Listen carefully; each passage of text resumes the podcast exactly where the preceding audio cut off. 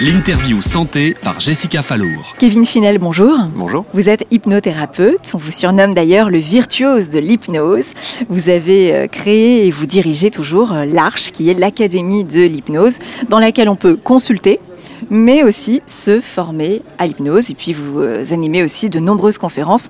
Vous êtes un vrai showman. D'accord, ça met la pression quand vous vous présentez comme ça, mais très bien. Ah mais il suffit de vous voir euh, euh, pendant vos, vos, cabinets publics, effectivement, pour être convaincu que la scène, c'est votre truc. en tout cas, c'est agréable d'avoir l'occasion de, présenter et démystifier l'hypnose. Moi, j'y prends beaucoup de plaisir et, j'espère que les gens le, le ressentent aussi, oui. Alors, sans même se rencontrer, justement, jusqu'ici, vous avez réussi à m'hypnotiser complètement puisque vous avez changé radicalement mon regard sur l'hypnose en me faisant découvrir une autre approche de l'hypnose, plus douce, plus complice. Quelles sont euh, les indications à l'hypnose? Pour quel type de problème peut-on venir vous voir? Alors pour faire très simple, l'hypnose c'est une sorte de pédagogie mentale. On apprend aux gens comment fonctionne leur inconscient. Et à partir de là, une fois qu'on sait comment on fonctionne, on peut agir sur nos comportements, nos réactions, nos émotions ça veut dire que le champ d'application est assez large. Une personne qui a euh, du mal à s'endormir parce qu'elle est stressée va, peut avoir recours à l'hypnose avec des résultats assez intéressants. Une personne qui va avoir une compulsion parce qu'il euh, y a des émotions qu'elle ne sait pas gérer, parce qu'elle a besoin de compenser.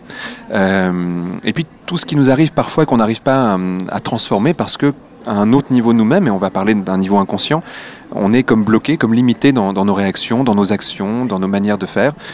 Et puis dans d'autres domaines encore, on peut travailler sur l'apprentissage, on peut travailler sur tout ce qui est comportemental. Ce qui veut dire que le champ d'application est assez large. Tout ce qui est mental, on pourrait dire. Mm, mm. Est-ce qu'il y a des contre-indications à l'hypnose? Alors, à l'hypnose en elle-même, non, puisque c'est un état naturel. C'est-à-dire qu'on rentre tous sous hypnose plusieurs fois par jour, donc c'est un état qui est tout à fait sain, en quelque sorte. Maintenant, évidemment, euh, un praticien en hypnose va toujours faire attention. S'il n'est pas psychiatre, il ne va pas travailler sur des choses qui, sont, qui relèvent de la psychiatrie. Maintenant, certains psychiatres utilisent l'hypnose, même pour des choses très lourdes, euh, mais en complément à ce moment-là d'autres notions, d'autres activités, d'une prescription médicamenteuse, etc. Donc c'est pas l'hypnose en elle-même qui demande certaines contre-indications, mais certaines applications de l'hypnose. Est-ce que des effets euh, secondaires peuvent survenir quelques, quelques heures ou quelques jours même après avoir été sous hypnose? Oui, on peut se sentir très bien après. Euh, non, plus sérieusement, un travail sous hypnose, il commence pendant une séance et il continue après. C'est-à-dire que tout ce qui va se passer pendant la séance d'hypnose, c'est comme si on semait une graine qui va ensuite se développer. Ce qui veut dire que l'effet de l'hypnose continue et est croissant quelques jours après. D'autres effets secondaires, non. Parfois, il y a un blocage sur un comportement sur lequel on travaille, mais à ce moment-là, il y a une raison et on retravaille dessus. Euh, c'est pas parce qu'on fait une séance d'hypnose que tout le travail est terminé. C'est un accompagnement, mais il n'y a pas de d'autres conséquences possibles à un état d'hypnose. On ne peut pas avoir de migraine, euh, de vertige euh Non, il y, a pas mal de bénéfices secondaires indirects, c'est-à-dire que souvent ça recadre le sommeil, souvent on est plus à l'écoute de nos émotions, de nos sensations, de notre corps, donc ça c'est plutôt des effets qui sont positifs pour le coup. Lorsqu'on sort d'une transe, on a souvent euh, chaud, très très chaud. Est-ce que c'est parce que le cerveau chauffe? Euh, On pourrait dire ça. On va dire qu'il y a une activité euh, forte sous hypnose. C'est étonnant parce que les, gens pensent que l'hypnose est une forme de sommeil, quelque chose dans lequel on serait passif, mais en fait on est extrêmement actif sous hypnose. Notre imagination est débridée, euh, on ressent les choses avec beaucoup plus d'acuité, et donc y a euh, ça décuple l'énergie que l'on va prendre en fait. C'est ce qui fait souvent que quand les gens ressortent d'hypnose, ils ont sur le coup un petit coup de fatigue, l'impression d'avoir très chaud. Euh, c'est comme si on avait fait un effort de concentration assez important, comme si on avait fait un exercice physique assez important. Le corps réagit à la sortie de l'état. Et pourquoi on tombe parfois? D'un coup comme ça Ah, alors parfois il arrive qu'on fasse de l'hypnose debout. Euh, ça peut paraître pas très confortable comme ça de l'extérieur, mais ça permet aux, gens de ressentir comment leur corps vit un changement. C'est pas vraiment qu'on tombe, parce que si ça nous est pas suggéré, on, peut avoir un peu de perte d'équilibre, mais pas plus que ça. Euh, mais on va montrer aux gens sous hypnose que la, suggestion, les mots vont créer quelque chose dans leur corps. Donc si on leur dit qu'ils vont être attirés vers l'avant, ils vont ressentir leur corps attiré vers l'avant, on les retient évidemment. Il n'irait pas jusqu'à tomber au fond, c'est-à-dire qu'on se retiendrait, on aurait le même réflexe que d'habitude, mais ça nous permet de constater que ça marche. Donc c'est vraiment une manière d'amener les gens à ressentir ce qu'est l'hypnose. Quelles sont euh, les réactions post-hypnose les plus courantes? Euh, Est-ce qu'il y a des réactions qui sont surprenantes, des fous rires, euh, des cris, des pleurs? Alors souvent, le rire, oui, assez souvent. Quand les gens ressortent de l'état, il y a un côté un peu euphorique.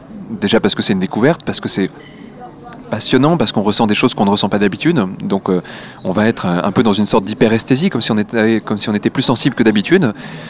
Des pleurs, non, mais quelquefois, il y a, vous savez, quand on, vient de digérer quelque chose d'important, parfois il y a un grand soulagement.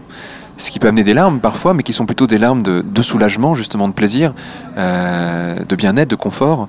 Euh, et là, c'est quelque chose qui est, très agréable. C'est, vous savez, comme quand on sort d'une problématique était assez lourde et qu'on a enfin la solution, il y a, quelque chose dans l'intérieur de nous qui est à la fois soulagé et léger de ça. C'est vraiment cette sensation-là, souvent. Est-ce qu'on peut être hypnotisé à distance par vidéo par exemple? Alors oui et non. Oui parce que euh, un film qui nous passionne nous hypnotise. Parce que euh, une musique qui nous passionne, on va à un concert, on est hypnotisé, mais aussi si on l'écoute avec nos écouteurs. C'est-à-dire que l'hypnose est un état naturel. Dès qu'on est capté, captivé par quelque chose, on est déjà au bord de cet état-là. Ça veut dire que euh, que ça soit à distance ou que ça soit proche ne change pas grand-chose. Mais maintenant, là c'est une première réponse à la question, mais une deuxième réponse, ce que les gens imaginent être l'hypnose, euh, peut-être même caricaturale, non, ne marche pas vraiment à distance, pas plus qu'autre chose. Euh, c'est-à-dire que si je dis dormez à quelqu'un euh, au téléphone ou avec un message de répondeur, ça risque pas de marcher par exemple. Quelles sont les limites de l'hypnose? Alors les limites de l'hypnose, ben, elles sont celles du bon sens. C'est-à-dire qu'on peut reprogrammer un comportement, mais on ne peut pas faire faire à quelqu'un quelque chose qu'il n'a pas envie de faire ou quelque chose qu'il ne peut pas faire. si quelqu'un me disait voilà, euh, je sais pas, moi j'ai une douleur, oui, on peut travailler sur la douleur, mais pas sur la cause de la douleur. L'hypnose n'est pas une médecine, l'hypnose n'est pas médicale, donc on va jamais se substituer à ça. Euh, c'est simplement un complément parfois intéressant, travailler sur le mental en même temps qu'on peut travailler sur le physique, mais l'un et l'autre doivent travailler de pair et pas en concurrence, ça c'est important.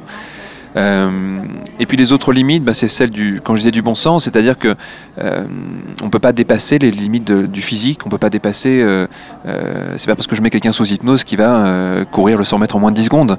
Par contre, on peut l'aider à optimiser sa respiration, son souffle, la cohérence musculaire, la, la coordination, pour le faire gagner. Et si c'est un sportif de haut niveau, bah, c'est peut-être quelques millièmes de seconde, mais ça fait quand même une sacrée différence. Merci beaucoup, euh, Kevin Finel. Merci à vous. Je rappelle que vous êtes hypnothérapeute euh, et que vous avez créé, que vous dirigez l'Arche, l'Académie de l'hypnose à Paris.